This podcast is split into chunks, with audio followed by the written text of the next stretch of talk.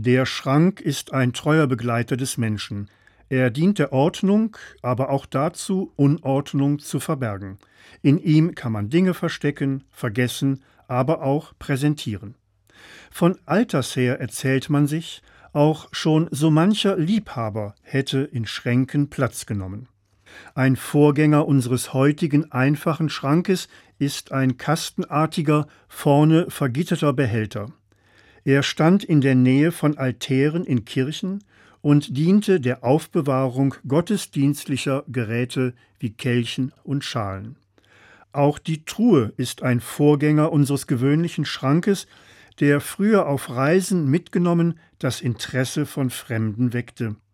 Besonders in abschließbaren Truhen mit eisernen Beschlägen hoben Menschen ihre Schätze auf. Für Kinder sind noch heute kleine verschließbare Truhen und Kästen Aufbewahrungsorte für ihre großen Heiligtümer. Auch das Volk Israel führte während seiner Wüstenwanderung eine Truhe mit sich. In ihr befanden sich nach biblischer Darstellung die zwei Steintafeln, in die die zehn Gebote eingemeißelt waren und die Mose von Gott auf dem Berg Sinai erhalten hatte. Die Truhe galt als Garant für die Gegenwart Gottes inmitten seines Volkes und ist das Symbol für den Bund Gottes mit den Israeliten. Daher wird diese Truhe vom Volk Israel, den älteren Geschwistern der Christinnen und Christen, auch Bundeslade genannt. Ein Schränkchen mit einer anderen Funktion wird Reliquiar genannt. Das sind kleine Truhen, Kästchen oder Gefäße, die meist aus Edelmetall gearbeitet und verziert sind mit Edelsteinen. In ihnen werden Reliquien aufbewahrt, die in der katholischen Tradition bis heute verehrt werden.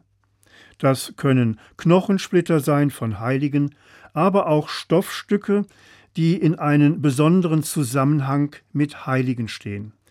Bis in das letzte Jahrhundert hinein wurden viele solcher kleinen Reliquiare in großen Reliquienschränken präsentiert. So war es den Gläubigen möglich, auf engstem Raum viele ihrer Heiligen gleichzeitig zu verehren. Für gläubige Menschen können Reliquien Brücken sein, die eine sinnlichere Begegnung mit den Heiligen verwirklichen. Wer Reliquien verehrt, verehrt die Art und Weise, wie ein verstorbener Mensch in seinem Leben Christus verehrt hat und deshalb zum Vorbild geworden ist. Reliquien haben den Sinn, neben ihrer Verehrung die Nachdenklichkeit der Betrachtenden anzuregen. Sie könnten so auch heute noch zu einer Herausforderung werden. Zurückgelassen für die Zukunft. Reliquien tragen der Zukunft hinterher, was gestern auf das Schöne, Gute und Gläubige reduziert, vorgestern ein Mensch war, der zurückließ, was Menschen heute als Schatz in ihren Herzen bergen und nun sich verneigen vor Überresten, die all das nicht mehr sind, was sie zu sein auch nie vorgaben. Reliquien machen nicht traurig. Die Visionslosigkeit der Menschen, Reliquien nicht mehr nötig zu haben, macht traurig. Weil der Mensch vergessen hat, Verehrung deutet Leben, das in der Verneigung die Gegenwart überdauert und so Menschen auch heute herausfordert, Reliquie für die Zukunft zu sein.